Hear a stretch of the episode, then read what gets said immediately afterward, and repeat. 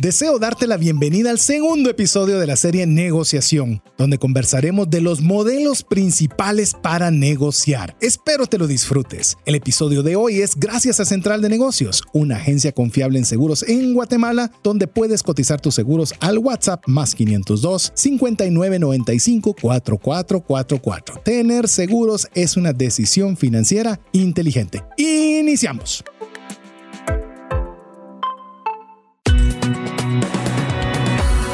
Nuestra mirada va más allá de los límites naturales. Nuestro objetivo, darte herramientas que puedan ayudarte a tomar decisiones financieras inteligentes. Somos trascendencia financiera.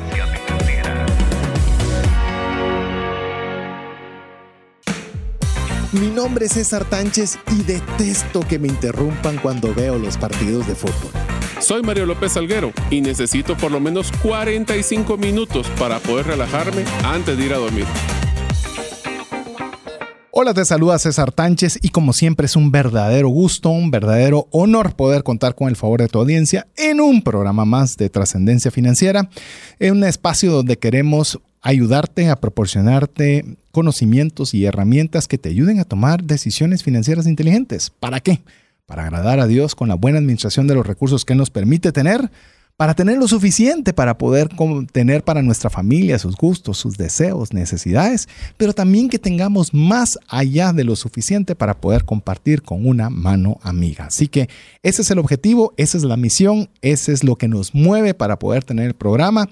Así que queremos darte la bienvenida si eres de las personas que ya tiene buen tiempo de estar escuchando el programa o bien si eres de las personas que lo está escuchando por primera vez agradecerte la confianza y esperamos en ambos casos retribuirla con el mejor contenido posible, que le puedas encontrar valor y que te represente financieramente de una forma positiva en tu vida. Pero bueno, no estoy solo, estoy acompañado de mi buen amigo y coanfitrión, también coautor de un libro, eh, estimado amigo Mario López Alguero. Bienvenido, Mario. Muchísimas gracias, César. Es un gusto realmente estar con ustedes, amigos. Espero que estén muy entusiasmados para este segundo episodio de una serie que creo que les va a llamar muchísima la atención. Estamos muy entusiasmados de que hemos tenido muy buena respuesta de parte de ustedes, nuestra audiencia. Así que recordándoles, por favor, para que no nos sintamos solos aquí en la cabina, ¿Qué tal si nos mandan mensajes diciéndole por lo menos, hola, ¿qué tal César? ¿Qué tal Mario? Al más 502 59 19 05 42, donde ustedes, amigos, nos demuestran de que el contenido que les preparamos es de interés para ustedes y nosotros nos motivamos para poder generar más contenido de valor. Sí, que queremos decirles que nos esforzamos mucho, la verdad. No, no sé si lo logramos plasmar en cada programa, pero hay mucho esfuerzo de generación de contenido, de buscarlo, de planificarlo, de ver la aplicación práctica, cómo puede influir directamente en su economía personal. Y la mejor forma que podemos saber si estamos en el camino adecuado es si usted se pronuncia y nos escribe al más 502 59 19 05 42. Queremos decirle a los amigos que ya tienen eh, buen tiempo de escucharnos y dirán, ¿y quiénes están ahora en cabina? Porque los escuchamos diferentes. Pues sí, queremos contarles que recientemente con Mario tuvimos la oportunidad de estar en una conferencia bastante grande que se llama Bitcoin Conference 2022, que fue en la ciudad de Miami. Habían 30, 35 mil personas dentro, ninguna con mascarillas, aire acondicionado full, eh, ¿qué le puedo decir? Y nos tocó a Mario y a su servidor para que vea que no solo escribimos libros, también nos pega COVID juntos. Así que... no hacemos las cosas juntas, eso me parece. Así que hasta en eso teníamos que ir en el mismo camino.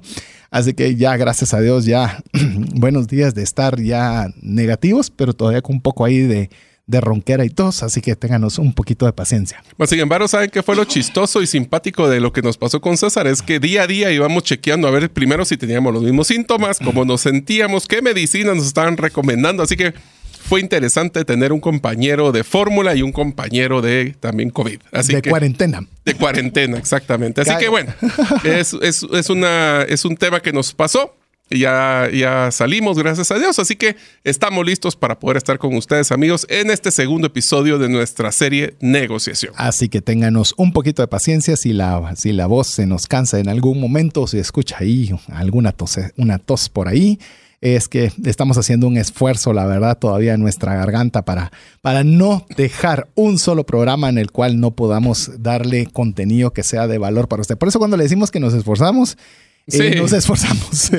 Hoy va a ser principalmente nuestra garganta la que se va a esforzar un poquito más, pero entre café, entre agua y algún dulcito también, un dulcito para que nos refresque un poco la garganta, vamos a hacer todo lo posible para poderle dar el mejor contenido y con el mejor ánimo, que eso, eso nunca nos falta. Incluso fue uno de mis posteados, te cuento Mario, mis posteados en Twitter, en el cual dije, estoy positivo de ánimo y de COVID. Eh, me parece, me parece. Así que en ese momento, por lo menos ya el COVID, gracias a Dios, ya es un tema negativo y en el caso del ánimo seguimos muy positivos. Pero bueno, vamos a, adentrarnos eh, le anticipo, habíamos planificado que teníamos eh, originalmente tres programas, lo vamos a estirar a cuatro y todavía podríamos decirlo que lo podríamos haber ampliado cinco, seis, siete programas el tema de negociación. Es un tema muy amplio, inclusive nos han pedido eh, a través del WhatsApp que podamos tener incluso una conferencia relacionada con esta temática. Lo estamos considerando, por eso eh, lo que usted nos escriba al WhatsApp no queda en bolsa vacía, sino lo tomamos en consideración,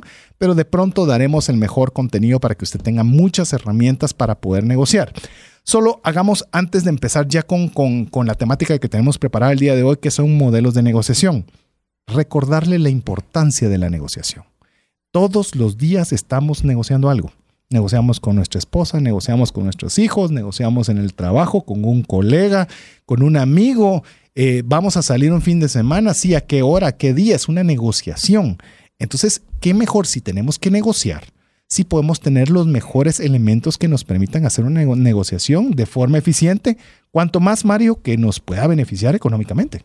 Correcto, y una de las cosas que nosotros constantemente negociamos o bueno, cuando pensamos de negociar, estamos pensando en temas de dinero, estamos pensando en temas de compras, pero realmente, César, una de las negociaciones más difíciles que tenemos en nuestra vida es nuestro tiempo, porque nosotros al decir que sí a algo, estamos diciendo que no a algo. Esa es una de las reglas básicas de la negociación. Al decir que sí a algo, automáticamente, y el no tomar una decisión es tomar una decisión. Así que uno de los temas que nosotros hablamos en el episodio anterior era cómo nosotros vamos a poder primero que estamos negociando, hablábamos de salarios, compramos eh, compra de bienes, inmuebles, hasta las vacaciones, a dónde vamos a ir a vacacionar, hasta temas, por ejemplo, y regresando a los fundamentos de trascendencia financiera, el concepto de dónde vamos a ahorrar, por qué vamos a ahorrar. Y si usted quiere saber más de una serie muy bonita, tenemos una serie de ahorro, puede escucharla en el podcast. Ahí podemos ver también cómo negociamos. Y esta es una negociación con mí mismo. ¿Se recuerdan, amigos, de mí mismo? Bueno, aquí está presente. Aquí está presente. Yo te, ¿saben? Y ese es el negociador más difícil de todos, porque ese sí nos conoce todos nuestros gustos y sabores. El problema cuando nosotros ahorramos, por ejemplo, es que tenemos que negociar un beneficio posterior sacrificando un beneficio ahorita. Y, y, sabes, me hizo eh, recordar una frase célebre de Steve Jobs, me la recordó de hecho Diego Villeda, que aprovecho a saludarlo en el que decía, yo estoy tan orgulloso de las decisiones que he tomado como de las decisiones que he declinado. Y eso es algo bien importante porque nosotros en el momento de decir no a algo, eso es una decisión y puede ser una decisión muy productiva. Incluso vi un Twitter hace poco en el cual nos animaba a decir que el 80% de los recursos que usualmente nosotros generamos vienen del 20% del tiempo dedicado.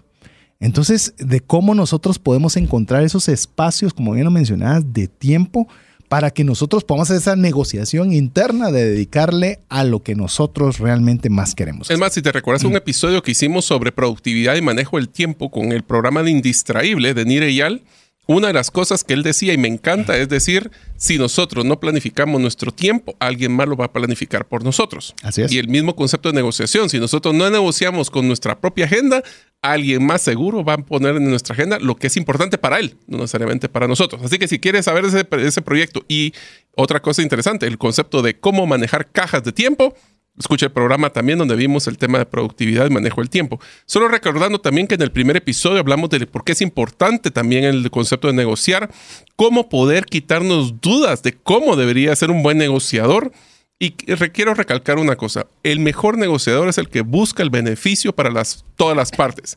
No estamos hablando, y esa es otra cosa que era importante que vimos en el primer episodio, usualmente cuando estamos negociando tenemos que conocer qué es lo más importante para la otra persona o qué tiene más valor, qué variables tienen más valor para otra persona y qué variables son las más importantes para mí. Usualmente yo puedo ceder, pero siempre que cedo tengo que pedir algo de regreso. Y ese proceso es lo que vamos a aprender hoy con los modelos de negociación. Inclusive te puedo decir algo, Mario, porque uno puede decir, ok, vamos a hacer una negociación justa. Pero si usted está más preparado en la negociación que la otra parte, es muy probable que usted tenga un espacio más positivo o las mayores posibilidades de tener un acuerdo más favorable para usted. Y eso, y eso si bien es cierto, es algo que puede beneficiar, también nos pone a nosotros eh, a pensar, ¿qué pasa si yo no me preparo en una negociación? Yo voy a tener el eslabón débil de la negociación por no llegar preparado. Lo que pasa es que te lo pongo así, César. Es bien difícil lograr salir adelante de una negociación si ni siquiera sé qué voy a obtener al respecto. ¿Cuál es mi meta de, esa negociación? Solo a ver, qué, a ver qué obtengo. Eso no funciona. Sí, lo peor es entrar a una mesa en la que no tenés idea de qué vas a hablar o qué vas a negociar. O qué, Por supuesto. o puedo, a mí me pasó muchas veces cuando me tocaba ver el tema de, venta de vehículos, es que ni siquiera sabía cuál era mi meta. Uno, qué quería, como e, qué tipo de, del, del vehículo que quisiera. O más aún, cuáles eran mis necesidades. O más aún, qué variable estaba dispuesto a ceder, pero para obtener otro que era más importante para mí. Todas esas cosas son las que nosotros constantemente tenemos que evaluar. En una reunión de ventas, en una reunión de trabajo, ¿qué es lo que yo quiero conseguir al terminar la reunión, ¿con qué quiero salir yo? Quiero salir con A, con B y con C. Ok, ¿cómo puedo lograr esto? ¿Qué es lo que le interesa a A? ¿Qué es lo que le interesa a B? ¿Cómo lo que yo quiero va a beneficiar a A, va a beneficiar a B? Todo eso es un proceso de negociación. Y usted puede decir, ¿y qué tiene que ver eso con finanzas personales? Pues si usted se vuelve un negociador bueno, va a tener obviamente mayores posibilidades en su trabajo, va a ser una persona que va a ser más cotizada para poder tener un ascenso, para poder lograr mejores recursos, para poder tener mejores comisiones. Es decir, esto, recuérdese, partamos de la base de lo que es negociación, es el proceso de comunicación estratégica que busca conseguir un trato o resolver un problema. Estamos tomando dos metodologías. Hoy nos vamos a centrar más en una de ellas. Eh, el episodio anterior nos, nos, basamos mucho en la metodología de Seth Freeman y en este caso es en la metodología de... Recordame la... Es, que esta es una metodología, tal vez voy a hacerle el concepto. Este fue un curso que yo obtuve cuando estaba yo trabajando en Telus International, es un call center que tenía un programa que les recomiendo a todos los que tienen negocios que hagan ese proceso, donde una vez al año todos sus líderes se enfocaban claramente en decir, eh, necesitamos desarrollarnos como, con nuestras propias competencias. Y entonces nos íbamos, en este caso, este fue en Filipinas que obtuve este, esta metodología. Ah, fue cuando fuiste a Filipinas y no llegó tu maleta. A Filipinas, sí, que me dejaron tirar mi maleta y tuve que ir a comprar ropa en un lugar donde la estatura promedio era 1,60. Se imaginan, yo que mido 1,87, como me fue con la ropa, pero bueno, eh, tuve que negociar muchas tallas ahí. Eh, y, negociar con la aerolínea para que me llevara la maleta. Y esta es una metodología que fue implementada por el eh, equipo de liderazgo de Telus International con varios facilitadores. Así que hoy van a tener ese premier de esta metodología que si no trabajan en Telus, creo que no lo hubieran podido conseguir. O, viajaron a Filipinas para poder tener este aspecto. Pero a ver, ¿qué te parece, Mario, si comenzamos a platicar, por ejemplo, eh, para ir introduciendo el tema, ¿por qué no se llegan a acuerdos? Que eh, cuando estamos hablando de una negociación, ya lo escuchó en el concepto, es de tratar de llegar a un acuerdo o resolver un problema.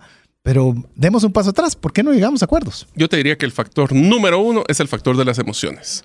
El tema de que me merezco más el tema de, pues, él, él se está enojando conmigo, el tema de necesito, no, se está, no me están tomando en cuenta, me está tratando de ver la cara. Todos mm. estos factores donde siento que es injusta en la negociación, número uno, o, o es un, se considera de que me estoy enojando, me estoy frustrando, me eh, siento que me está atacando, son los factores, siento yo que inteligencia emocional es uno de los factores que todo negociador tiene que practicar. Interesante. Y mencionabas algo que para mí es, eh, de hecho lo anoté porque no lo teníamos en las notas, es la famosa percepción de justicia. Que es justo. ¿Cuál es, el precio? ¿Cuál es el precio justo de este producto? ¿Ante los ojos de quién? ¿Tuyos? ¿Míos? ¿Del entorno? Porque a veces es muy fácil verlo solo a través de nuestros ojos y decir, ah, esto es justo, ¿por qué? Porque yo digo que es justo. Eh, ¿Será que es justo? Lo que pasa es que el, tema de justicia per se, y olvidémonos del precio, el precio como concepto, es el precio solo es un reflejo monetario de la percepción de valor. Así es. Pero lo interesante es que en una negociación la percepción de valor puede ser muy diferente. Te voy a poner un ejemplo. En una casa nosotros podemos decir que el precio es lo más importante, más sin embargo puede haber un factor de necesito la casa ya y estoy dispuesto a pagar un poco más si me la entregan inmediatamente. Puede ser otra persona que diga, me interesa más que me incluyan en el precio de los acabados y la línea blanca. Pero si nosotros solo creemos de que lo que van a ir a negociar es el precio, el problema es de que puedo sentir que el precio es injusto. Vos sabés que en cierta oportunidad teníamos como familia una propiedad que estaba en, no recuerdo en qué, estaba en, creo que San Cristóbal, si no estoy mal, para los que están fuera de Guatemala, en las orillas de la ciudad. Y uno de los factores por los cuales la persona que compró esa propiedad le gustaba es porque ya estabas en la salida para ir a su trabajo que estaba en Chimaltenango.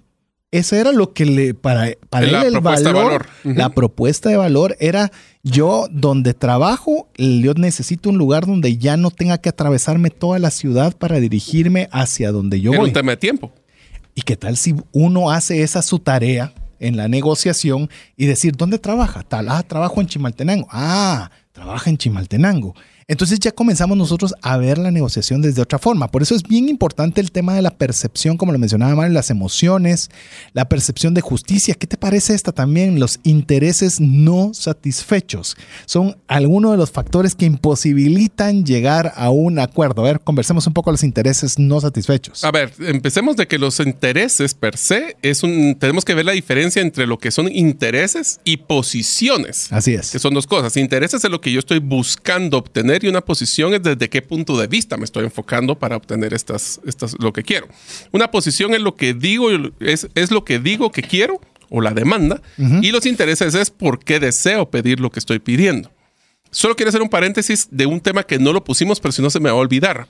Un tema muy importante también que nos afecta para no llegar a acuerdos, César, es la percepción de poder en la negociación. Esto es bien importante. Es si yo llego ahí y yo soy el que tengo el poder para poder, porque siento, te voy a poner un ejemplo que me pasó a mí. Eh, yo tenía una urgencia para vender una propiedad porque lo necesitaba para una inversión. el, que estaba, el que estaba comprando se dio cuenta que yo tenía esa necesidad. Y entonces la cuota de poder cambió porque sabía de que yo tenía un sentido de urgencia. Versus, y eso es vender cualquier propiedad. Si tengo que salir rápido de ella, o cualquier tipo de inversión a mediano o largo plazo, si tengo que salir rápido de ella, nos vamos por la necesidad, regresando a inversiones en criptomonedas, ¿verdad? No es vender cuando estén bajos, es cuando yo quiero vender. Y eso lo que pasó es de que hay una cuota de poder que puede ser percibida, puede ser jugada o puede ser enmascarada para que las personas así no tengan esa ventaja competitiva sobre la otra persona en una negociación. Excelente, me parece muy bien la percepción de poder. Otro punto que podemos decir por lo cual no se llegan a acuerdos es el salvar una imagen. Eh, ¿A qué nos referimos con salvar una imagen? Eh, otra forma de decirlo es cuidar una reputación. Ejemplo, hay dos personas que están negociando, están negociando cualquier cosa y una persona sabe que el trato es justo de la forma que se lo están proponiendo, pero si lo acepta, lo deja en una posición desfavorable, de decir a la que incapaz fue, eh, cómo no accedió antes, por qué hizo esto, y simplemente va a meterse oposición solo porque su reputación no sea dañada.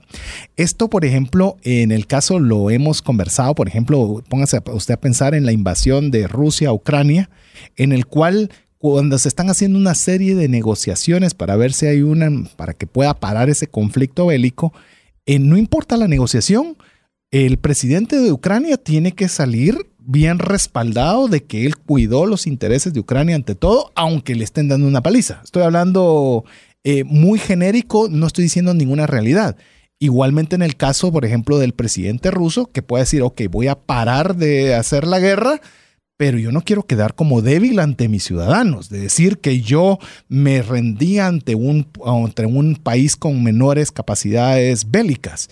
Entonces, hasta eso hay que, hay que, hay que tener cuidado cómo la otra parte tiene una salida digna si es que tiene que ceder una parte que no quiere.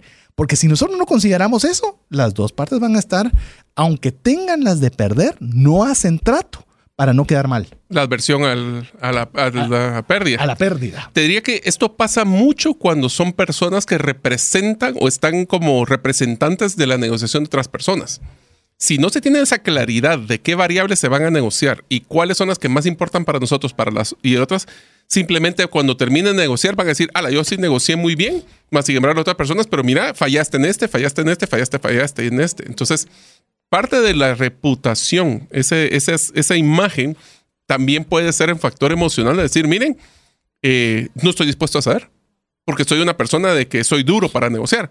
Entonces estoy cuidándome la imagen porque esa es la imagen que yo quiero percibir, aunque eso llegue al punto de que deje mucho dinero sobre la mesa. Darle una salida digna. Sí, Darle una Total. salida digna. Y esto no significa que yo buena gente, no, de que quedes bien, salgas bien. Porque si eso no está, simplemente, no, no sé si a usted le ha pasado, hay gente que usted dice, pero es que pareciera que solo es gana llevar la contraria. así. Entonces tenemos que ver si realmente están sintiéndose amenazados de que su reputación estaría afectada en el momento de aceptar lo contrario. Entonces hay que hasta darles una salida digna. Otra, otra situación por la cual puede ser que no lleguemos a acuerdos es porque hacemos de negociaciones demasiado rápidas. Queremos... No le damos eh, tiempo a la no- negociación. No hay tiempo a la negociación. Y te diría que más que el tiempo es lograr cuajar o dar el- la, la oportunidad a las personas para que procesen los diferentes puntos de discusión en una negociación. A veces salimos con alguna variable que no estaba sobre la mesa. Y si decimos, bueno, tiene 30 segundos para decidir, la respuesta muy común va a ser no. No. ¿Por qué? Porque no me has dado tiempo para planificarlo. Obviamente, y aquí ahora te lo voy a poner al revés. Sí estoy de acuerdo que es muy rápida, pero también pueden ser los mismos o peores factores el de ser una negociación muy prolongada. Porque entonces ese es el concepto de negociación por desgaste. Es que voy a esperar y esperar y sentarme y sentarme y sentarme en la propuesta y en la negociación, porque creo que si canso al otro, tal vez va a aceptar los términos que yo quiero.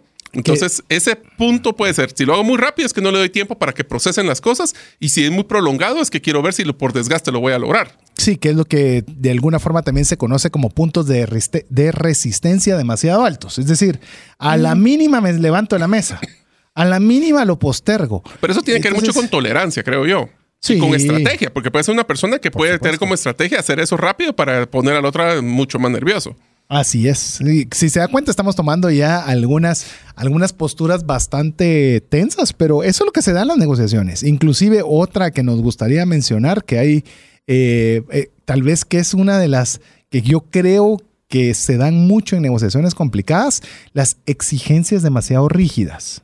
Es decir, yo quiero A ¿Eso o eso? O A. My es. way or the highway, dicen en Estados Unidos. o mi forma o vayas a la calle. Ay, esa, esa, esa todavía no me la tenía, ni creo que le iba a mencionar el programa, pero está buena. Sí, no, te lo pongo así. También tiene estas de las exigencias demasiado rígidas. Es que tanto estoy dispuesto a ceder. El problema es que si no me preparo, no estoy seguro si lo que estoy cediendo es correcto o no. Entonces se vuelven muy rígidas. Y el otro es que puede ser que mi- la otra persona entre con una propuesta demasiado exorbitante. Te voy a dar un dato que yo aprendí cuando empecé, cuando saqué un curso de cómo evaluar empresas, que decía, la diferencia entre la el valor o el número que tiene el comprador y el vendedor, o sea, la diferencia entre los dos, si entre más grande, más dura va a ser la negociación. Si estamos muy pegados, así como que tiene un 5% de diferencia entre lo que yo creo que vale la empresa y lo que la otra persona cree que vale la empresa, nos pondremos de acuerdo en cosas detallitas. Pero si estamos hablando de 30, 40, 50% de diferencia, ese va a estar dura esa negociación. ¿Por qué? Porque al ser, cuando yo presente, puede ser que sea una una propuesta y tengan mucho cuidado con lo que voy a decir al próximo, lo, lo próximo es, tengan mucho cuidado que las personas no se sientan insultadas por la propuesta. Si es muy baja o es muy alta o no soy, o soy demasiado rígido, las personas simplemente, regresando al punto uno, por emociones se paran y se van. Así es, hay que tener cuidado con las exigencias. Por lo menos cuando uno está en una negociación debe tenerlas claras hasta dónde estoy dispuesto a o qué formas alternativas Ok. estarías. Sí, eh, es decir, yo quiero conseguir A, no te doy A, pero te puedo dar B, C, D. Ah, B, Pero si C, mi enfoque es solo precio, regresamos al punto. Yo no te puedo bajar precio, entonces se volvió muy rígida la cosa, no nos movemos. Bueno, pero te puedo dar en lugar de ese precio, te puedo dar este terreno, te puedo dar esta cantidad Eh, pero ahí, efectivo, te pero ahí está dar- saliendo del tema rígido. Es correcto. O sea, lo que pasa es que el error es. número uno que cometemos es que creemos que solo hay una variable que negociar. Usualmente en una negociación siempre hay varias. Siempre hay opciones. Les voy a decir una cosa, amigos, y esa es alguna regla de vida personal mía. Siempre hay opciones para resolver los problemas si estamos dispuestos a ver posibilidades. Así es. Recuérdense que está buena esta frase. Sí, sí, bueno.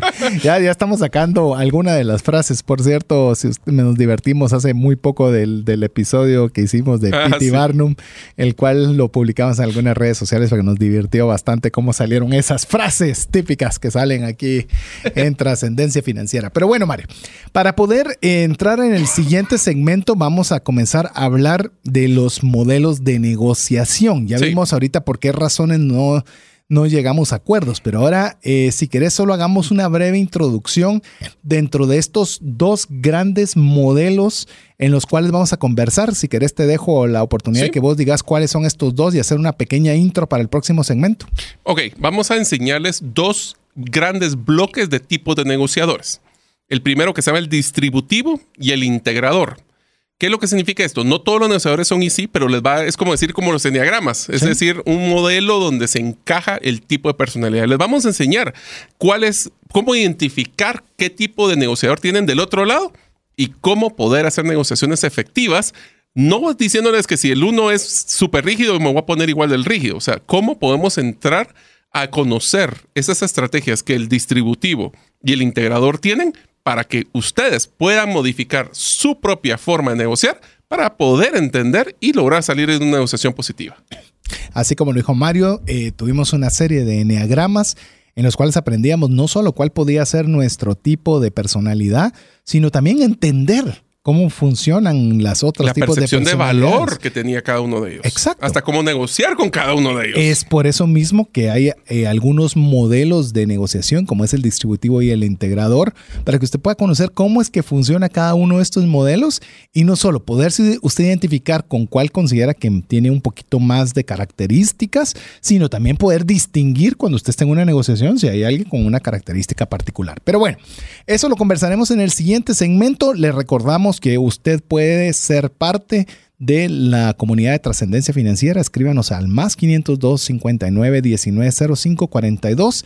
Y si usted ya tiene tiempo de estarnos escuchando, eh, no sé cómo decirle la palabra responsabilidad o en la cual usted pronúnciese. Usted es parte de nosotros, así que escríbanos, háganos saber que usted está presente. Es más, le podemos decir que hay ciertas personas que no conocemos físicamente pero que ahora las conocemos por nombre porque de verdad se han tomado a pecho ser parte de la comunidad de trascendencia financiera. Así que escríbanos y mientras usted lo hace, lo dejamos con importantes mensajes para usted. ¿Te gustaría aprender a invertir en criptomonedas y también a realizar una estrategia de inversión? Te animo a llevar los cursos que hemos desarrollado con este tema en herramientasprácticas.com. Hola, te saluda César Tánchez y deseo animarte a invertir en tu educación financiera. Te recomiendo adquirir el libro Más rápido y más lejos en sus finanzas, en el que obtendrás un mapa de 5 pasos para tener una vida abundante y feliz. Solicita el tuyo al 4236-0263 o si vives fuera de las fronteras de Guatemala, puedes adquirirlo en formato digital o físico por medio de Amazon. Decisiones financieras diligentes que honran a Dios y provean recursos para nuestras familias y prójimo. Estamos muy contentos por cada uno de los mensajes que usted nos escribe al más 502 59 19 05 42. Aparte de que usted tenga un canal de cómo poderse comunicar con nosotros, lo importante es que usted pueda también ser receptor de todas las noticias que nosotros tenemos relacionadas al programa. Le mandamos el podcast del programa para que usted lo escuche nuevamente despacio con papel y lápiz. Le mandamos una infografía.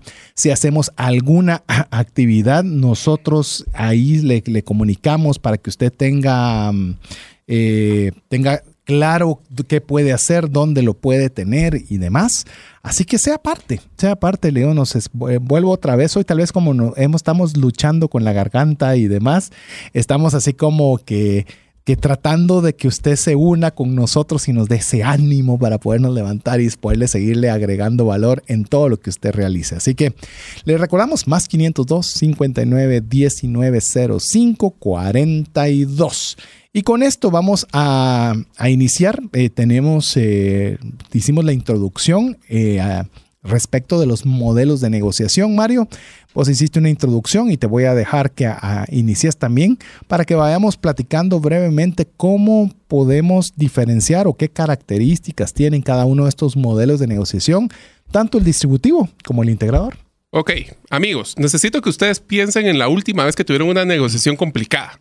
Y ahorita que les explique cuáles son los factores de cada uno de los dos modelos más grandes de negociadores que hay, y quiero que se pongan a pensar ese negociador qué tipo era. Empecemos con lo siguiente. Una persona que es un distributivo tiene como meta solo lograr una relación a corto plazo. Un integrador, piensen ahí de distributivo y integrador, ya busca no solo esa negociación, porque esa es otra cosa que hablamos también, César. No solo se trata de la pensar en la negociación de lo ahorita, es esta relación o esta negociación me va a impactar a largo plazo. Entonces, relación, distributivo corto, integrador largo plazo. A ver, te voy a comentar ahí rápidamente. Leí un libro, se lo recomiendo mucho, se llama El hombre que inventó la rueda, si no estoy mal, así se llama ese libro, en el cual era una, establecía como diferentes formatos o tipos de vendedores, en el cual decía, para vender la rueda, en su momento decía, ¿por qué voy a comprar una rueda? si me funciona mi, mi, cosa cuadrada que tengo para mover las cosas, yo no necesito una rueda. Era lo que decía Ford, ¿verdad? Si le pregunto a mis clientes que quieren, es un caballo más rápido. Entonces decía, necesita un vendedor que no le importan las relaciones, sino lo que quiere es vender una idea y va a ir a vender pero no le pida de que cuide al cliente, que lo consienta, que lo lleve por una travesía. Ahí necesita otro perfil y saca, si no me equivoco, son cinco perfiles para poderlo hacer. Yo, como lo veo, Mario, es en las relaciones también, es decir, la negociación en el modelo distributivo integrador, también tenés que establecer dependiendo qué relación vas a querer, el modelo que vas a usar. Porque hay veces que de verdad no te interesa una relación muy larga. Simplemente yo quiero venderte esto acá y lleguemos a una negociación y idealmente saquémoslo ahorita porque mañana ya no quiero pensar en eso. Y te lo pongo así, no todos los clientes, no todas las ventas querés que se vuelvan clientes. Así es. ¿Por qué? Porque son personas que tal vez no son tu perfil y están comprando una única vez. Así es. Versus personas de que van a ser tu cliente recurrente. Entonces ahí puedes verlo de las dos formas. Correcto. Inclusive te diría, una forma muy fácil de poder identificar la diferencia entre este distributivo e integrador es los resultados que esperamos. El distributivo lo que busca es yo voy a ganar y vos vas a perder. Si vos no perdiste aunque sea algo, no voy a estar contento. Y voy a seguir negociando hasta que vea que vos sentí que sentí que vos perdiste algo. En el caso de un integrador, lo que busca es que los dos ganemos. Y si siento que estás perdiendo mucho, te voy a tratar de que aunque sea algo te voy a dar para que sintas que ganaste. Eh, eso me hizo recordar, Mario, en una de las series que más me gustaban. No sé por qué ya no lo he vuelto a ver, tal vez porque no veo mucho cable, pero El precio de la historia. Ah, sí, yo lo miro todavía. Es, eh, me parece una de las, eh, tal vez uno de los programas fantásticos de ver el tema de la negociación. Porque ese, es, una, ese, es un, ese es un masterclass de negociación. Pero obviamente hay veces que uno quiere ver cómo los que están comprando ver cómo pierden porque uno siente que le sacan demasiado provecho al que está vendiendo, ¿verdad? Pero he visto también en ciertas oportunidades cuando ellos dicen, mira, te voy a dar más de lo que pediste porque lo que me pediste no es correcto. Esto vale más. Y, de alguna forma es mandar un mensaje de decir, yo no me voy a aprovechar de vos. Es decir, ya me lo diste, ese es el precio que querés, yo lo tomo. Pero si yo quiero otra vez, como lo estabas mencionando, un negociador integrador, yo quiero relaciones en las cuales ya hoy tenés un buen producto, mañana me traigas otro. Porque si te, si te sentiste que te tomaron demasiada ventaja, ya no volvés a llegar. Te lo voy a poner todavía más complicado. En ese caso, lo que pasa es de que si las personas que están viendo esa televisión sienten que de veras le vieron la cara, ah, también tener iba a tener iba a tener una caída en la percepción de, de equidad, de justicia inclusive de si vale la pena seguir viendo si solo ve que lo que van a hacer es tratar de sacarle lo máximo a cada persona. Entonces, es entre el concepto anterior que platicamos en el segmento anterior de cuidar la cara. Si es, o sea, si le sacan un buen negociación, van a decir, ala, qué buen negociador es. Pero si es muy extremo, van a decir, esta persona es injusta. y ahí no deberíamos de seguir viendo este programa. Y yo creo, Mario, en lo que vos vas con la próxima característica, yo creo que uno de los principales eh, situaciones que pueden afectar cualquier negociación y afectar la vida es la percepción de que se está haciendo injusto. Otra vez, percepción. Ni siquiera realidad. No, no, no, exacto, ese es mi punto. Si la otra persona siente que se le está tratando de forma injusta, vale la pena bajarle la revolución un poquito. Como lo vimos, esa percepción. Y decir, mira, solo quiero estar claro de que estamos haciendo algo que es justo, algo que es correcto, o hay algo que yo no estoy percibiendo que sintas que estoy tomando algún tipo de ventaja que no es la correcta. Es decir, eh, no dejemos eso porque más que, y principalmente si usted está haciendo negociaciones con proveedores, con proveedores que va a tener que tener una relación constante.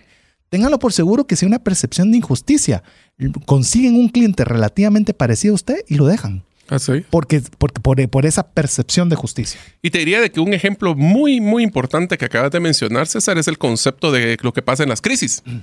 Si usted- las personas, los proveedores sienten que te están, o sea, que te estás aprovechando de ellos porque les estás constant- y eso pasa mucho a veces con corporaciones grandes, que les suben los días de crédito, les ponen términos más complicados.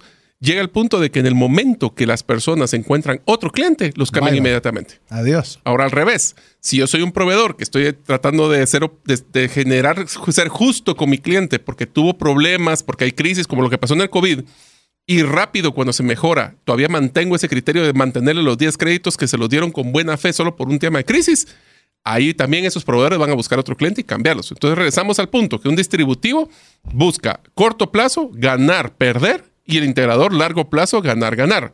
Pero mira qué interesante el siguiente punto. Dice, ¿qué es lo que motiva a estas dos características de personas? El distributivo lo que quiere es una ganancia individual versus el integrador que busca una ganancia conjunta. Y te voy a contar una historia de una, de, en este taller que estuvimos donde vimos esta metodología, donde nos hicieron hacer una negociación de un, una- un tema hipotético. Cuando terminamos, todos los eran parejas. Y entonces hacían las negociaciones y no sé qué, que no sé cuándo. La- eh, eran como seis o siete porque parte de lo que nos enseñaban era utilizar la negociación multivariable, que era lo que decíamos, no solo enfocarnos en precios, sino que ver las diferentes variables que existían. Lo interesante es que cuando el facilitador terminó, nos dijo, bueno, quiero que me digan cuál fue la variable, porque teníamos, pongámosle siete- cinco variables.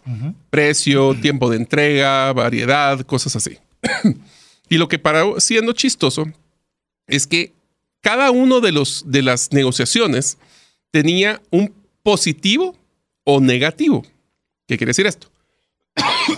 La mejor fórmula o el mejor puntaje lo tuvo las personas que lograron entender que era un punto intermedio de dar y recibir. Si solo yo venía y yo pasó, yo le dije, yo quiero esto, esto, esto, esto, ¿me lo das sí o no? No hay negocio. Y la otra persona decía que sí. lo que la otra persona perdía restaba más de lo que ganaba la otra persona. Es más, eh, prepárese amigo y amiga que vamos a tener una serie completa sobre economía conductual. Ah, eso va a ser interesante. Y ahí usted se va a dar cuenta que muchos de los temas a veces de negociación no son lógicos. Es decir, queremos A porque queremos A. Pero nos vamos a dar cuenta que mucha de... ¿Pero por qué? Porque quiero A. Porque quiero A. Y yo quiero A y voy a obtener A. Cuando nosotros estamos hablando en una negociación, recordemos que es de dos partes. Es decir, ¿qué quiero yo? Y también del otro lado puedo estar qué quiere la otra persona. Son dos partes que nosotros tenemos que tratar de tener esa ganancia conjunta. Esto no significa, y lo voy a decir con, mucha, con mucho respeto, esto no significa que usted como una institución sea un centro de caridad en el cual, ay, yo voy a velar, pobrecitos los mis proveedores, pobrecitos mis clientes, pobrecitos. ceder en todo. Y ceder en todo. Hay cosas que no son negociables, hay variables no negociables. Y no siempre en una negociación tiene que salir una conclusión. Puede ser que la negociación evidencie que no estaban en un punto de, de interacción donde los dos iban a ganar y a lo mejor es, es factible pararse y salirse de- y no hacer una resolución, una negociación. Y eso sucede. Ese- o sea, hay que, vamos a explicarles durante esta serie cómo a veces no dejar el dinero sobre la mesa. Pero no todas las negociaciones tienen que ser concluidas. Algunas vale la pena no hacerlo. Si imagínense, ustedes tienen un distributivo donde solo le quiere ver si le sacan la venta ahorita, donde yo voy a ganar, tú vas a perder, y solo voy a ganar yo, y vos miras qué haces. Creo que esa persona, pues, no estoy diciendo que es- este es un tipo de personalidad. Les vamos a enseñar cómo manejarlo y cómo identificarlo. Pero lo interesante aquí es que ustedes ya ahora ya saben que existen diferentes tipos de negociadores. Inclusive usted puede tratar de, de- encontrarle la forma y el modo de cómo podamos tener esa ganancia conjunta. Recuerdo una, un, conocido que le tengo muchísimo aprecio. y obviamente voy a tener que mantener su, su nombre en anonimato. Pero él tenía una persona la cual eh, estimaba mucho, que era su vecino. Y su vecino tenía un hijo en el cual pues no iba por los caminos más apropiados. Y lo que acordó con el papá en ese momento, que solo era papá e hijo, en el que si él llegaba a faltar, lo cual sucedió, que él comprara la casa, la casa que era la vecindad, en la cual pues a través de eso no le diera la cantidad de dinero junto, porque realmente podía botarlo todo de un solo, sino que le diera una cierta cantidad para cubrir sus presupuestos, para poderle dar una mensualidad y sabía que lo ponía en un contratiempo administrativo, pero le dio un precio muy favorable por una propiedad. Eh, podemos decir que la persona, en este caso, mi conocido, ganó pues, al tener una propiedad a un muy buen precio, pero también la otra parte, que era el papá, de poderle trasladar una forma de recursos que no fueran a ser desperdiciados ni tirados por parte de un hijo que le estaba costando ser responsable. Entonces, si usted se da cuenta, así, ah, pero no fue solo la compraventa de un bien inmueble. Era yo esto es lo que quiero y esto es lo que tú querés. Encontremos una forma en la cual los dos podamos, como decís vos, sacar esa ganancia conjunta. Y eso me trae al siguiente punto, que es cuáles son las cuestiones que maneja cada uno de estos dos. Por ejemplo, en el caso del distributivo le gusta manejar un solo tema, precio versus un integrador que se da cuenta que una negociación es multivariable. Vos lo acabas de mencionar con este caso. No solo era el tema del valor, era cómo le iban a entregar el dinero, en cuánto tiempo, cuál era el criterio del papá, etcétera, etcétera. A ustedes se pueden dar cuenta. A mí me pasa mucho cuando, por ejemplo, estamos en vehículos. Y estuve mucho tiempo en la venta de vehículos y me daba risa que cuando no entraba un cliente y lo primero que le decía, bienvenido a la agencia XX, ¿en qué le puedo servir? ¿Cuánto vale este carro? ¿Cuánto vale este carro? ¿Cuánto vale este carro? Y solo le preguntaba precios y después no compraba nada. ¿Por qué? Porque él creía que su mente era primero solo precio. Ahora, el precio, y te voy a contar una anécdota muy simpática, César, de esto, porque esto es bien importante. Una de las cosas que nosotros nos dimos cuenta es de que cuál es el precio que usualmente se publica de un vehículo. Es lo que llaman el precio de lista. Sí. De ese precio de lista hay descuentos para el vendedor, descuentos para el gerente pero una de las cosas que yo siempre cuestioné. Vamos a tener un programa de compra de vehículos. Solo eso, le, vamos a decir. Y ahí sí tengo todo ah, el chivo. el mapa completo. Espérelo, porque ya está, ya está en la planificación. Todavía no estamos entrando en carpintería, pero ya lo estamos trabajando. Así es. Entonces, en el vehículo nos dimos cuenta de que muchas cosas era, no es tanto el vehículo o cuánto cuesta un vehículo, es qué vehículo necesita la persona porque a veces querían sobrecomprar cuando la necesidad de ellos era menor, o al revés, tenían un presupuesto restringido y tenían que buscar otras variables que le complementaran el valor al vehículo. Entonces, te dan cuenta de que no es solo precio, es, por ejemplo, podemos negociar seguros, podemos negociar mantenimientos, podemos negociar las alfombras, podemos negociar las cámaras, podemos negociar, yo qué sé. Forma de pago, inicio de pago, el enganche. Tasa de intereses. Eh, Va, pero yo estoy, ¿cuánto vale? ¿Cuánto vale? Cuánto vale. Ese es un modelo donde miras un distributivo que es un solo tema y un integrador múltiples temas. Y solo para terminar esta matriz que teníamos, ¿cuál es la meta? Usualmente, si yo voy a ganar y vos vas a perder, para un distributivo es opuestas. Yo Somos contrincantes. sos mi contrario. meta no es mi meta. Yo gano si vos perdés. Así que somos opuestos. Son mi contrincante en la negociación. Nos vamos a ver en las trincheras. Versus en el otro que el integrador es congruente veamos dónde encontramos ese punto idóneo de negociación donde los dos ganemos. De hecho, en, esta, en esta línea, Mario, un integrador yo creo que tiene siempre en mente el lograr el trato. El lugar, el lugar que se dé el acuerdo. Porque cuando te centras en lo que querés, quitas tu vista del trato. Es decir, a mí lo que me interesa es salirme con la mía, es salir con la venta, salir con A, B o C. Pero cuando usted tiene que ver cuál, qué es lo que yo realmente deseo en esto, yo quiero tal cosa, pero cuando nosotros tenemos bien definido qué es lo que queremos, ya comenzamos a actuar en favor de que se haga el trato, no en favor de que se haga mi voluntad. Pero te lo voy a poner de otra forma. Inclusive en el momento que encontrás un distributivo que se va a enfocar en un solo tema y él va a ganar o perder, si eres una persona que ya conoce esta metodología, te vas a dar cuenta de que vas a poder negociar fuertemente esa variable que sabemos que es para él tan importante y obtener todos los beneficios de todas las otras variables porque él está enfocado en uno. Entonces el distributivo, el lograr identificarlo, puede ser tú la negociación de una forma más efectiva porque ya sabes cómo es la otra persona. Inclusive imagínate con, ese, con esa explicación que estás dando y el tema del ejemplo del vehículo, si yo mi objetivo es yo sacar el menor precio posible por ese vehículo. Te doy el más básico. Pero, pero imagínate el negociador, vendedor del, vehículo, decirle, mire, usted realmente el precio es lo que le interesa. Yo tengo unos secretos que quiero darle para que usted pueda sacar el mal, pero no puede, no, no vaya a decir que yo se lo dije. ¿Qué le parecería si usted pide? Yo estoy seguro que si usted pide A, B, C, D. E, no le doy las alfombras, no le doy la alarma, no le bajo el seguro, no le doy, pero tengo el precio más bajo. ¿Lo quiere? Así es. Y, pero ya usted comienza a decir, sí, entonces, ¿cómo va a salir este negociador distributivo? Feliz, porque él siente que él ganó la batalla, que él se salió con la suya, que él sacó el precio que nadie nunca ha sacado jamás de ese lugar. Y todos están a costas de, a costo de otro montón de cosas que hubiera podido tener más valor y no solo enfocarse en una variable que fuera Pero en el caso de él fue que yo quiero precio. Y, se lo contento, posiblemente. Y, posiblemente el, un, un, negociador integrador reconoció eso y dijo, hagamos que él gane.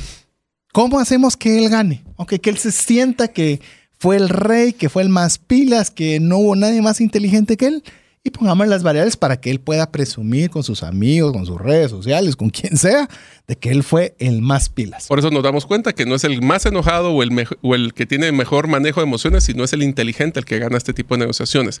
Te voy a poner otro ejemplo, César, y esto es para todos nuestros amigos que a veces tienen deudas.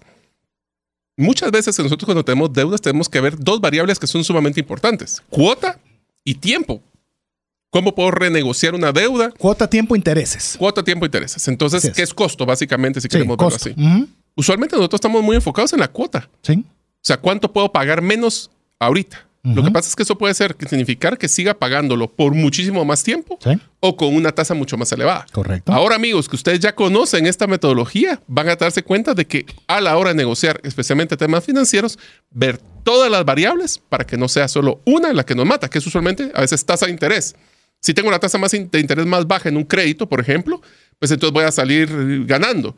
Sin embargo, a veces no nos miramos el tiempo por el cual estamos viendo esa tasa. A veces estamos viendo costos de originación del crédito, estamos viendo que tiene penalizaciones y no podemos pagar anticipadamente, cuotas niveladas, tasas variables, pero bueno, ¿Saben qué? En esa misma serie donde estamos hablando de cómo comprar un carro, también vamos a hablar de cómo comprar una vivienda. Así que si ustedes quieren dejarnos motivados, ahí van dos variables y todavía falta una tercera, pero todavía... ¿O no la damos? Dale, dale. Ok, queremos también hablarle cuando estamos, vamos a titular esa serie, serie le vamos a llamar compras grandes.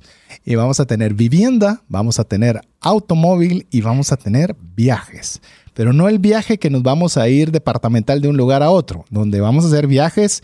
Inclusive ahí andamos conversando con una persona que le digo que que viajes, cuando le digo viajes largos, así, irse a Qatar para el Mundial, así, viajes, ¿cómo, ¿cómo podemos planificar y organizarnos? Un viaje de un mes. O un viaje de un mes, que eso es, eso no importa dónde te vayas, esa está, dura. Pero, pero esas son parte de lo que nosotros queremos ver. Pero no nos salgamos, porque ya, estamos, ya estamos saliéndonos, dándole, comprometiéndonos públicamente de temáticas que vamos a tratar. No es la primera vez que lo hacemos, eso sí te lo eh, digo. No. Pero hagamos una cosa, te voy a dar un checklist rápido para poder identificar un negociador distributivo. Y hablamos de las características, ¿cómo podemos identificar? Número uno, un distributivo, que es el que quiere ganar y la otra persona perder, va a empezar posiblemente con unas ofertas iniciales extremas. Ajá. De punto. O sea, si el, queremos negociar un vehículo, te va a tirar el precio más alto totalmente para que así esa persona pueda decir, yo estoy tratando de obtener lo más que yo logro obtener de esta negociación y tú Sacándole vas el máximo provecho. Sacando el máximo provecho. No mostrando preocupación por el otro lado. Esta es la oferta My way or the highway. Mi way, este my way, highway o la, o la carretera, ¿verdad? O sea, aquí es o mi gusto o no hay, o no hay negocio. El otro puede ser que no pregunte, no busque información, tampoco no da información. ¿Qué significa esto? De que es una piedra. Yo le trato de, de preguntar, el otro no quiere decir nada o simplemente no le interesa la otra parte. Esto eh, me hizo recordar, solo para que a los que les gusta el deporte, a mí me gusta el deporte bastante. Y uh, negociar salarios en deportes, hacer chileno. Eh, fíjate que efectivamente a mí me gusta, por ejemplo, el fútbol español me gusta mucho y me gusta aparte del fútbol per se, me gusta todo lo que hay alrededor, las negociaciones de fichajes, las, las creaciones de salario, cómo hacer cambios, eh, va a ser interesantísimo. Profit de la, o resultados o cómo tener retornos dentro de los clubes, gestiones. Mire, es una cosa que me la disfruto. Es si alguien disfruta novelas y farándula, yo disfruto esa parte de esa forma. Porque fíjate, te, te pongo un ejemplo, por lo menos a fecha presente, no se sabe si hay un jugador que quiere el Real Madrid que es, se llama Kylian Mbappé, que es del Paris Saint-Germain. Y para que todos los que no les gusta el deporte tengan el contexto, eh, el Paris Saint-Germain es propiedad de jeques árabes. Entonces, no importa cuánto dinero les des, ellos el dinero es irrelevante. Es, decir, es un tema de cuidar su reputación.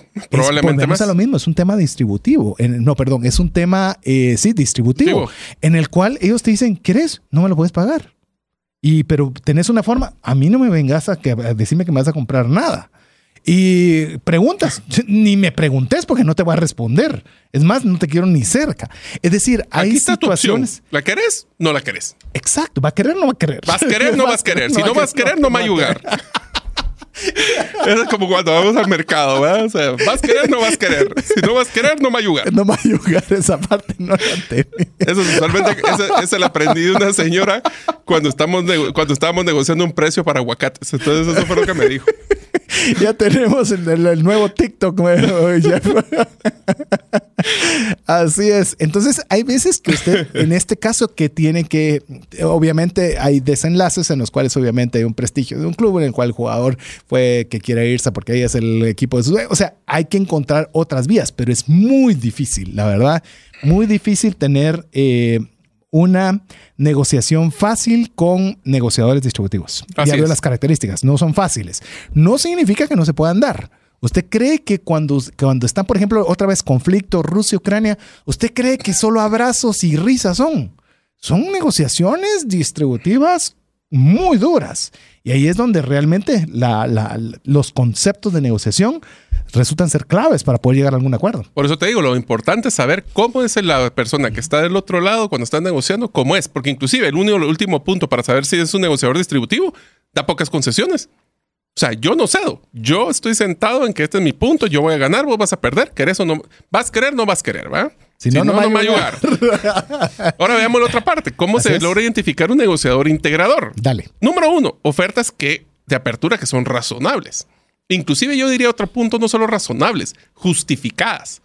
Eso sería Mm, súper interesante porque no es solo por qué te estoy dando este valor, es que te estoy explicando por qué este valor considero que es, porque este precio, por ejemplo, Tiene mejor propuesta de valor. Me gusta. Después se preocupa por la otra persona. ¿Y usted qué piensa? ¿Cómo lo vio? ¿Qué está pensando? Mire, estas variables son las que estoy viendo. ¿Usted qué está viendo? O sea, el entender el la propuesta de valor del otro lado, no solo de esta. Otro puede ser pregunta. ¿Se recuerdan el libro, el tema del modelo de relevancia? No suponer preguntar. Bueno, este es uno de los puntos importantes. Entre más preguntemos y compartamos información, este es un modelo de integrador. Y finalmente, compensa, o sea, hace compensaciones o cede, pero también donde las prioridades son importantes para la otra persona y para mí. Ahí es donde nos damos cuenta, ese, es que la, toda, todo el proceso que necesita una decisión puede ser una resolución siempre y cuando yo conozca mi propuesta de valor, la del otro y lleguemos al mejor mezcla de las dos. Yo creo que a veces se, se piensa de que una persona negociadora es aquella jugadora de póker que no enseña nunca sus cartas. Y yo creo que Mm. tenemos una percepción negativa de eso, eh, perdón, de que así debe ser. Y yo no creo que una negociación tenga usted que esconder todas sus cartas. Si no hay cartas en la mesa, ¿sobre qué va a jugar? O sea, ¿sobre Es qué un va a tema de hablar? confianza, te voy a ser sincero. Sí, y yo no estoy diciendo que tampoco enseñes tus cinco cartas, pues, porque si no, no hay negociación tampoco, ¿verdad? Y peor si tenés a un negociador eh, Distributivo, distributivo, te hizo pedazos. Pero sí tira una carta y decir, mira, yo estaría dispuesto a llegar a A, aunque sepamos que podemos B, C, D. Va, pero Pero- ahí te, vas a decir- te voy a entrar a un tema que vamos a hablar ahorita en la metodología. Amigos, si ustedes sueltan esa carta, nunca suelten una carta sin pedir que la otra persona suelte una carta de su regreso. Si voy a ceder, pidan algo a cambio, siempre. Aunque sea poquito, aunque sea mucho, no importa. ¿Por qué? Porque entonces se vuelve ese modelo integrador y no solo yo doy, doy, doy, el otro gracias, gracias, gracias y se acabó pues. Así es, y con eso los vamos a dejar a ustedes emocionados para que puedan escuchar el tercer y último segmento de este, esta temática que tenemos para usted el día de hoy. Si esto le está ayudando, alguno, no le puedo decir todo, pero algún consejo de todo lo que estamos mencionando, le es de valor, escríbanos y cuéntenoslo al WhatsApp más 502 59 19 05 42. Ay, mientras usted nos escribe, lo dejamos con importantes mensajes para usted. ¿Te gustaría aprender a invertir en criptomonedas y también a realizar una estrategia de inversión? Te animo a llevar los cursos que hemos desarrollado con este tema en herramientasprácticas.com. No permitas que una enfermedad o fallecimiento inesperado destruya la economía familiar. Contrata un seguro de vida, gastos médicos o de bienes con expertos. Cotiza el tuyo al WhatsApp 5995 4444. Tener seguros es una decisión financiera inteligente. Mensajes vía WhatsApp 502 59190542. Así es, escríbanos al WhatsApp más 502 59 19 05 42. Si usted siente afinidad por el programa, si usted se siente parte de trascendencia financiera, Mire, su responsabilidad es no dejarnos solo. Su responsabilidad es también compartir con nosotros el APC. No lo hemos mencionado en el programa, Mario. Sí, sí, sí.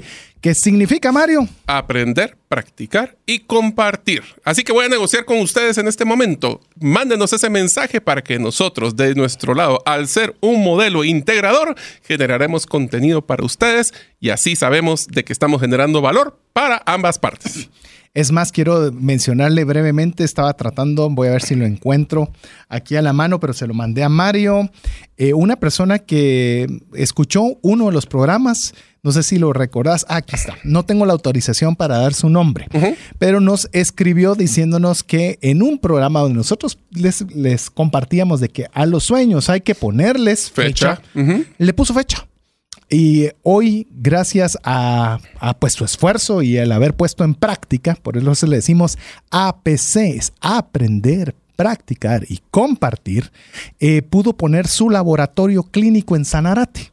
Entonces, eh, estamos muy contentos porque efectivamente está compartiéndolo a través del WhatsApp más 502 59 19 05 42. Si usted está en Sanarate, el laboratorio se llama Laboratorio Clínico el Rosario. Así que si usted quiere y anda por esos rumbos, visite, visite este laboratorio que es producto de hacer el APC. Y así no lo puso. Por eso es que lo, digo.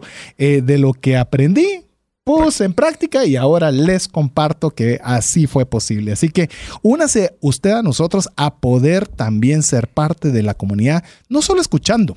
Le digo de verdad, nos encanta que usted nos escuche, pero no solo nos escuche queremos que usted ponga en práctica uno, al menos un, uno, uno de, de, los consejos que compartimos, que usted lo pueda poner en práctica. Y tercero, para que usted sea realmente parte de nuestra comunidad y los conceptos agarren raíz dentro de usted, compártalo. Compártalo con sus amigos, compártalo con sus familiares. Eh, es, una necesidad no solo de doble aprendizaje, sino que usted está haciendo bendición para otras personas. Así como también el APC habíamos dejado pendiente de no dejar tareas. Así que vamos con su primer tarea, porque así no se nos olvide. Tomando en cuenta que ustedes ya conocen el modelo distributivo integrador, la próxima vez que ustedes estén negociando cualquier cosa, no importa, pensemos en un ejemplo, van a negociar un salario. ¿Qué tal si piensan fuera de la variable del dinero, qué otra variable podrían negociar? Ah, esa es una buena tarea. siempre que ustedes vayan a negociar algo, un vehículo, de nuevo, van por el precio, vean qué es la segunda variable que para ustedes le genera mayor valor que deberíamos de tomar en cuenta para la negociación. Si van a ir a negociar con su esposa para poder tener un tiempo para poder jugar, ¿qué otra variable podrían decir? Y siempre tener esas opciones. Así que aquí va su primera tarea para que no pierdan la costumbre. Es más, es una gran tarea. Le digo, es más, me hizo pensar a mí eh, esta, esta observación de Mario y le animo a que usted lo, lo, considere también, en serio. ¿Qué variables pueden jugar en esta negociación? Fuera de la obvia. Fuera de la obvia. esa, es, la, esa, es, la, tarea exacta. Fuera de la obvia. La obvia es esta. Ok, ¿qué variables hay alrededor? ¿Cómo podría esa, una de esas variables que no es la obvia hacer que se haga ese trato? Que tenga valor para mí. que tenga valor para, mí, y que posiblemente va a tener más valor hasta para la otra parte que usted ni siquiera se había dado cuenta. A veces pensamos que es el precio, pero volvemos a lo mismo en el ejemplo que yo le di. Lo que la persona no, realmente ella no quería dinero. Lo que quería era alguien que le administrara los recursos para su hijo. Eso es diferente a precio. Es valor es valor. ¿Dónde está el valor? Así es. Estaba en, la, en este caso era la administración de recursos. En otro podría ser la locación. En otro podría ser la distribución. Eh, no sé. Busque esas variables. Cuando usted entre, póngase a pensar en una negociación ficticia o si está en un medio de una negociación, de evocar al menos tres, cinco variables. Yo te diría que, mira, usualmente el, el- lo que pasa es que usualmente, aunque decimos que son varias variables que se utilizan en la negociación, no todos tienen el mismo peso. Por supuesto. Entonces, los- el- y me voy a adelantar un poquito al siguiente eh, episodio, pero inclusive deberíamos de enfocarnos en ponerle qué peso, así en prioridad, uno, dos, tres, tiene cada variable para mí. Ahora, el reto es si ustedes logran identificar ese mismo uno, dos, tres de esas mismas variables en la otra persona. Así es. Porque capaz que ustedes están peleando por el precio y la otra persona lo que más le interesa es otra cosa. Entonces, la variable, el éxito de una buena negociadora, ya me adelanté un- bastante de lo que es el siguiente episodio, es cómo nosotros logramos crear esa matriz de valor de las variables. Pero ahorita la tarea es enfóquense en conseguir identificar una más. Ala, sí, imagínate. Va, y todavía te voy a poner otra, para ya que adelantaste algo, adelantemos otro poco más. Imagínate que comenzás a usar cada una de las cartas que estábamos mencionando y solo tirás una de las cartas, la variable, y te pones a fijar en la reacción de la otra persona. Y de repente ves que se le abren los ojos en una que para vos podría ser de la 1 a la 5, la 5. Pero para que- el otro- podría ser la número 1. Así es. Es decir, no había visto eso. Qué genial me parece esta alternativa y yo solo por eso estaría dispuesto a hacer una negociación. O a lo mejor esa variable, esa carta que tiraste, solo sube la ceja así como, eh, y esto Cabal. me importa. Sí, pues es 5 para los dos. O capaz que esa era para mí la 1 y el otro ¿Qué te lado es... eh, eh. Entonces, en ese caso, definitivamente mejor no. A ver, a ver, Mario, vamos a ver ahora esta temática. Todos queremos ser más eficientes y sentirnos más seguros en el momento de una negociación. Veamos algunas variables que pueden ayudarnos para este efecto. Ok, entonces estamos hablando, y voy a utilizar el mismo ejemplo de la matriz que estamos hablando de tres variables, cuántos son prioridades para mí, cuánto la perso- las prioridades de la otra persona.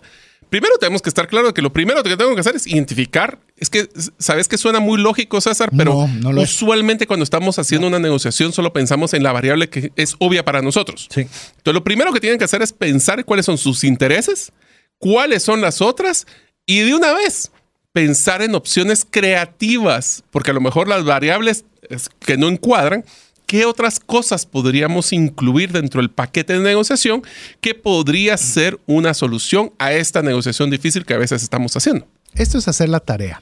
Esta fue una tarea que le pusimos en, la- en el primer episodio y creo que es totalmente vigente. Definamos qué queremos.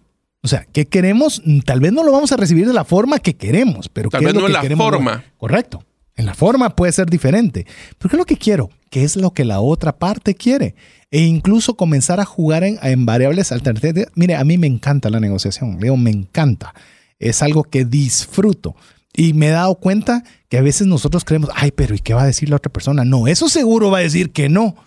Mire, a menos de que le diga que no, no suponga que le van a decir que no. Pues no. Ah, entonces ya lo validaste, pero ya lo validaste. Es decir, ahorita sí ya me dijo que eso no le interesa. Y no te interesaría que lo veamos de esta otra forma. Y, y se va a dar cuenta que cuando hay un deseo de hacer un trato, porque es que también tenemos que distinguir. Cuando no hay deseo de hacer un trato, por más que le dé vueltas, no O sea- va a haber un trato.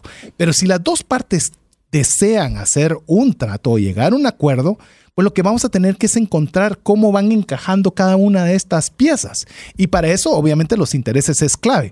Otro, otro de las variables, Mario, es que tenemos que hacer una investigación profunda de, de los intereses y opciones. Bueno, que tal vez lo hemos estado diciendo durante toda la serie, pero vale la pena recalcarlo.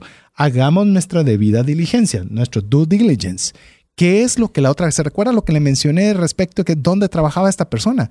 Esa es investigación para saber si su locación es adecuada. Imagine usted que esta persona está de eh, comprando una vivienda y del otro lado está comprando su lado de trabajo. Usted bueno, esa variable podría no ser tan importante usarla en la negociación. Pero ¿qué sabe usted si a él no le importa pasar el tráfico? Pero esa casa está cerca del colegio de sus hijos, donde ahí está la esposa, que ese es su mundo donde se mueve. Y él dice, pues bueno, me sacrifico yo, pero no mi familia.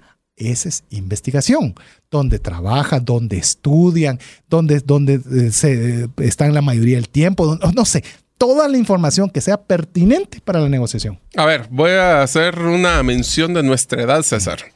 Ah, Cuando Uy. nosotros estábamos jóvenes, mirábamos una caricatura que era de G.I. Joe. No estoy hablando película, estoy hablando de caricatura. Así es. Y el grito de guerra de G.I. Joe era: el conocimiento es, la mi- es ganar la mitad de la batalla. Knowing is half the battle. O sea, es, ¿cuál es ese conocimiento va a hacerme ganar la mitad? Ya llevo ganada la mitad de la batalla.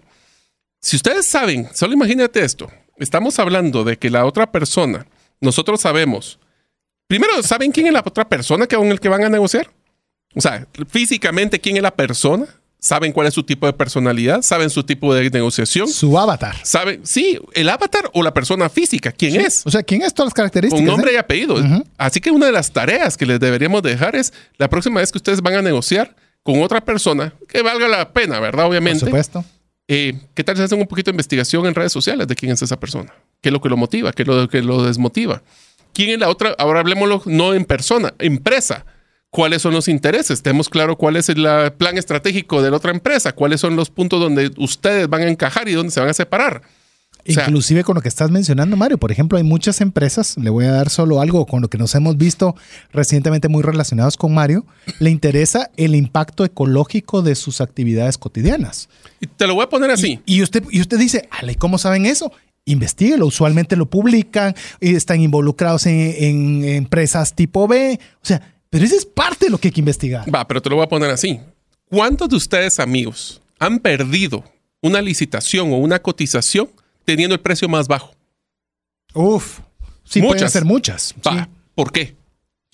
Ah, se me ocurren varios. se me ocurren varios. Pero te lo voy a contestar de una forma muy sencilla. Porque para la persona que estaba comprando, el precio no era la variable más importante. Porque si no hubiera agarrado el más barato. Así es, tienes toda la razón. Sí, muy, muy buena. Entonces la pregunta es, qué otras variables considera que le dan peso a esto. Así es. Y voy a utilizar algo de una analogía de una licitación que hicimos con César, porque creo que la, la, pena es, nosotros queremos ser siempre, cuando cotizamos, no queremos ser el más barato, no queremos ser el más caro, pero tampoco no se trata de ser un promedio.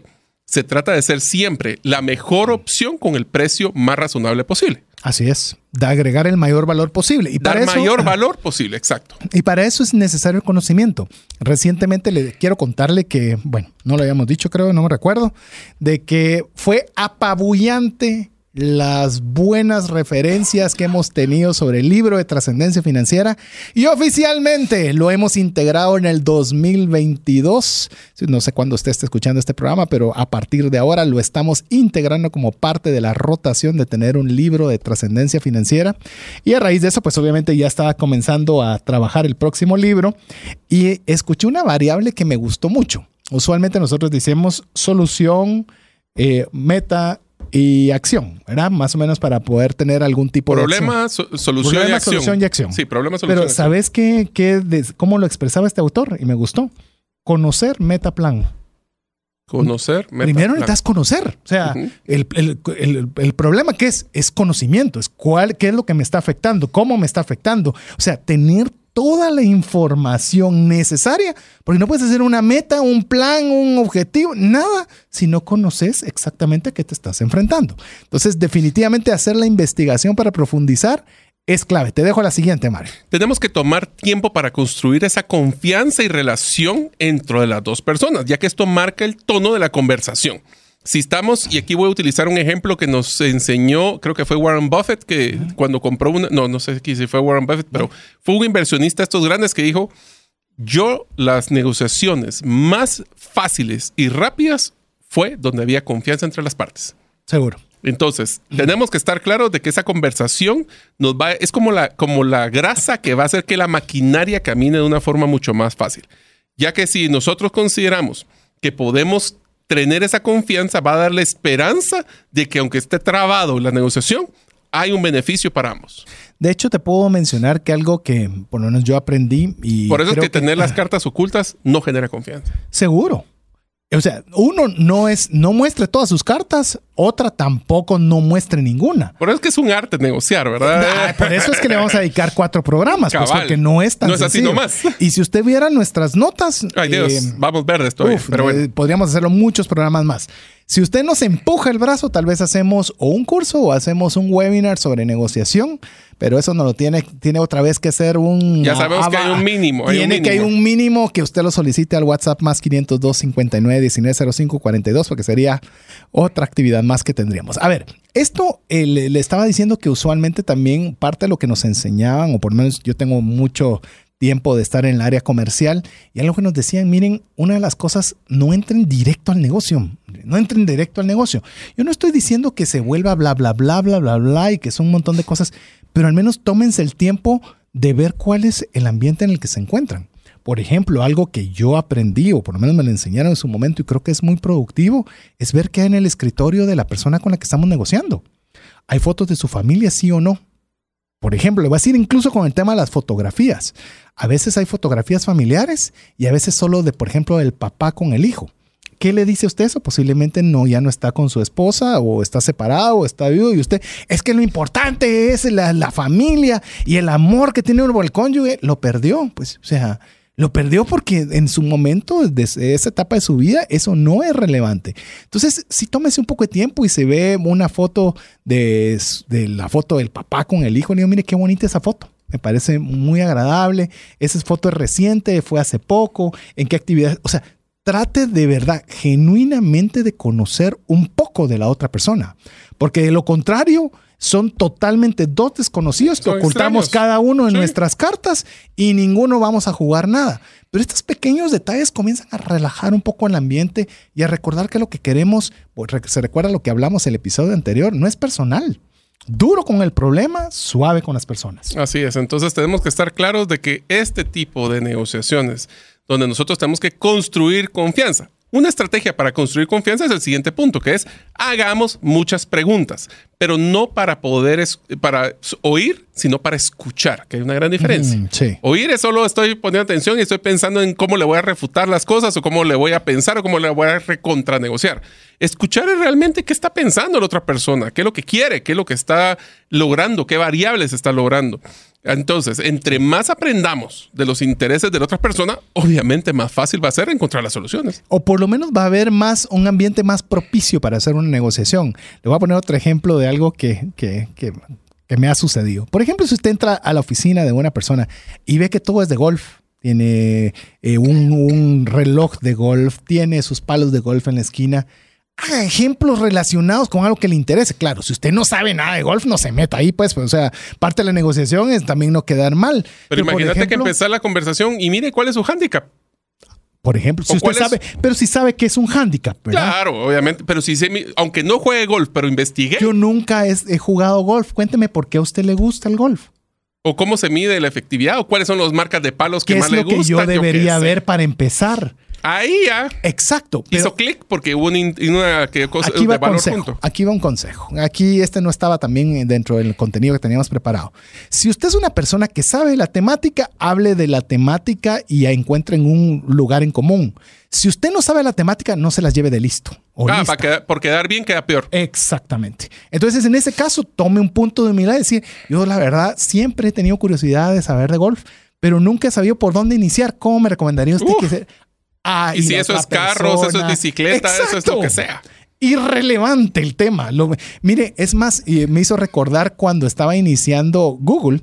Eh, en el cual hacían las entrevistas de trabajo. Y la entrevista de trabajo, ¿cuál crees que era? Llegaba la persona y se sentaba con la persona, obviamente una persona muy inteligente, en este caso Sergey Brin, que fue uno de los cofundadores de Google, y le decía a la persona que estaba para el puesto, tienes exactamente 10 minutos para pensar qué temática me vas a hablar en los próximos 15 minutos. Regreso.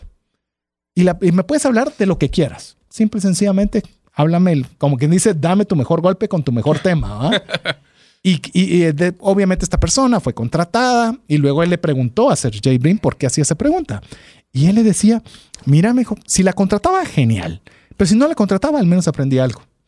Eh, ¿A qué voy? Tenga esa curiosidad y esa apertura de saber de todo tipo de temas en los cuales usted encuentre ese denominador común que le permita sentirse cómodo y tranquilo y relajado con otras personas. Que eso nos trae el siguiente punto, que es si usted está haciendo las preguntas, también tiene que compartir un poco de información sobre sus propios intereses para que así invitar al otro negociador a que solucione los problemas de forma creativa. Enfoquémonos en poco, pero que sea relevante. A ver, te voy a contar algo, algo que mi le voy a contar una intimidad. Esta intimidad es algo que a mi esposa particularmente le genera un estrés impresionante cuando me escucha dar charlas de finanzas personales. Usualmente mis introducciones son algo largas y, mi esposo usualmente me ha ayudado a hacer toda la presentación. Entonces dice, ¿en qué momento va a abarcar todo el contenido si todo lo que se ha tardado en la introducción? Pero quiero contarle que normalmente cuando personas que no me conocen o no tienen tanta exposición a mi persona, lo que yo trato es lograr esto que está diciendo Mario, que conozcan un poco de mí, en el cual yo les digo, yo tuve 12 tarjetas de crédito, estuve endeudadísimo, el pago mínimo era más alto de mis tarjetas que mis ingresos y yo tras mucho esfuerzo pude salir adelante y eso es algo de lo que yo quiero compartir el día de hoy. Es decir, es una forma en la cual yo expongo mi carta, en la cual yo espero que la gente de alguna forma nos me conozca y haya esa empatía para que en la negociación me dé su tiempo para ponerme atención. Es más, si usted escucha los podcasts, usted va a escuchar que al inicio de los podcasts tenemos lo que nosotros hemos denominado internamente lo que se llama un one-liner, que es una pequeña característica de Mario y una pequeña característica mía. ¿Por qué? Porque queremos ser los primeros en que usted conozca algo de nosotros para que no seamos unos totales extraños que le están solo diciéndole un montón de cosas, sino que al final podamos poco a poco. Si usted ha escuchado todos los programas, bueno, ya llevamos, vamos a estar, ya no recuerdo, 180 programas, ha escuchado 180 características de Mario y mía. De alguna forma, usted ya conoce algo de nosotros. Nosotros debemos procurar eso también en una negociación. Yo creo que sí nos deben de conocer ya muy bien a estas alturas, pero... Quienes nos escuchan el podcast, sí, sí. o sea... ¿Sabes qué es lo que pasa? Al final del día estás negociando con otra persona y no contra una entidad o contra una empresa. En el momento que son dos personas, porque al final son dos personas negociando siempre. Sí. O sea, la negociación se requieren dos personas o negocias con mí mismo, que se requiere uno, pero para al revés. Entonces, tenemos que estar claros de que la negociación es un tema de confianza a través de preguntas, a través de ponernos de acuerdo y encontrar esas soluciones. Les voy a hacer otra cosa sincera. Si en algún momento, y me voy a adelantar un poquito al episodio 4, si en algún momento queda bloqueada una negociación, es buen momento para tomar una pausa y evaluar opciones creativas para poder establecer una vez y teniendo claro los intereses de la otra persona, los míos. Por eso es que también nosotros siempre tenemos que tratar de preguntar soluciones conjuntas. Si yo me trabé y yo no sé qué hacer, preguntarle a la persona, mire, yo no puedo ceder en esto, no puedo ceder en esto, ¿usted qué cree que podríamos hacer para encontrar una solución? Y eso es poderoso. Súper. Eso es muy poderoso. Eh, eh, subestimamos esa, ese poder en una negociación de preguntarle a la otra persona, disculpa, ¿ves algún ángulo que yo no vea donde podamos llegar a un punto de acuerdo? ¿Se te ocurre algo? Solo eso genera confianza con la pregunta, ¿eh? Por supuesto. O sea, generas confianza. Segundo, le estás diciendo, no me estoy tratando de aprovechar Estoy tratando de crear conjuntamente una solución. Tal vez ves algo que yo no logro ver, es, quiero hacer el acuerdo, pero ayúdame. Ayúdame, me recuerdo, voy a contar una, una breve historia sobre esto. Me recuerdo que en cierta oportunidad estaba iniciando en el tema de los seguros. El tema de los seguros y fui a visitar a una persona con la cual habíamos tenido una muy buena relación por algún tiempo. Y eh, yo pensé que le podía vez vender un seguro porque consideraba que era una persona que tenía las capacidades, que me tenía estima y que podíamos lograr un negocio. Y em, obviamente, eh, llamemos a una persona de bastante recursos, sus hijos ya eran mayores, no había muchas razones para que realmente me comprara un seguro de vida específicamente. Y comencé a contarle las bondades del seguro, las bondades de todo y demás. Y él me decía, mire, me dijo, pero todo lo que me ha dicho no me aplica. Pero ayúdeme, dígame algo como para que yo me motive a poderle comprar. Pero, ¿sabes? No lo pensó, me lo dijo. o sea, es decir, él quería hacer negocio, pero no le lograba encontrarle esa, esa razón por la cual, y, y, mire, para mí fue un aprendizaje a partir de ahí, decir que yo no debo partir de vender un seguro de vida. ¿Qué es realmente aquello por lo cual te ponga fácil decirme que sí? Te ponga fácil que la negociación llegue a buen puerto. Porque entonces facilita la cosa y más aún si hay afinidad. Lo que pasa es que al final del día lo que estás encontrando, César, es que en un proceso de venta, hablemos de venta específicamente, no negociación, lo que la mayoría de la gente lo único que quieren es que le facilite la compra. La gente quiere comprar. Lo que quiere es una persona que le facilite la compra, no que le estén vendiendo productos que tal vez al no comprender la, propuesta de valor y la necesidad, le están ofreciendo productos que nada que ver. Entonces, eso es lo que acabas de evidenciar con estas metodologías. Así que tenemos... Es un acuerdo. Sí, es, un, acuerdo. Es decir, si las dos partes tienen una... Volvamos a lo mismo. Si Mario está sentado en esta mesa y yo estoy sentado en esta mesa haciendo una negociación, es porque ambos queremos llegar a un acuerdo. O sea, partamos que ese es el objetivo común que tenemos. Lo que no sabemos es cómo cómo llegar a ese acuerdo. Y eso nos va a traer a los siguientes episodios donde vamos a hablar, y los voy a dejar un poquito picados, esas les voy a mencionar solo así rapidito. Cómo poder identificar, cómo poder manejar al otro negociador, cómo podemos nosotros manejar la contra... ¿Quién, puede, ¿Quién hace la primera oferta en una negociación? Eso es parte de lo que vamos a ver. También vamos a hacer inclusive algunos simuladores que ustedes van a poder, cómo practicar empatía, cómo poder hacer el arte de la escucha activa, eh, hay tanto que podemos hacer. y finalmente, el último episodio, este solo es el episodio próximo. Y en el siguiente episodio hablamos puntualmente cómo hacer una estrategia de negociación, desde cómo prepararse, cuáles son los protocolos, quién y cómo se debe hacer una propuesta inicial, cómo ceder, etcétera, y cómo evitar inclusive irritadores del lenguaje cómo evitar hasta los el, comportamientos que causan eh, que se rompa la, confianza. Así que, amigos, si están entusiasmados como nosotros con el contenido, ya saben que todavía nos quedan dos episodios muy bonitos. Así es, así que por hoy es, es, donde nos llega el tiempo. Agradecemos el favor de su audiencia, esperamos que haya sido de ayuda y bendición. Si así lo fue, por favor, coméntelo al WhatsApp más 502 59 19 05 42. Así que, Mario, llegamos al final. Pues muchísimas gracias, amigos. Espero que hayamos negociado su tiempo bien, lográndoles dejar el APC, la tarea y que próximamente ustedes nos logren bendecir con su tiempo en el próximo episodio de Trascendencia Financiera. Así que en nombre de Mario López Salguero, Jeff en los controles, su servidor César Tánchez, esperamos que el programa haya sido de ayuda y bendición. Mario, nuestra voz lo aguantó, logramos. aguantó.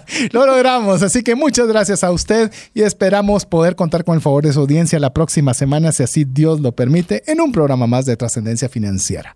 Mientras eso sucede, que Dios le bendiga. Por hoy, esto es todo. Esperamos contar con el favor de tu audiencia en un programa más de trascendencia financiera. Esta es una producción de iRadios Guatemala Centroamérica.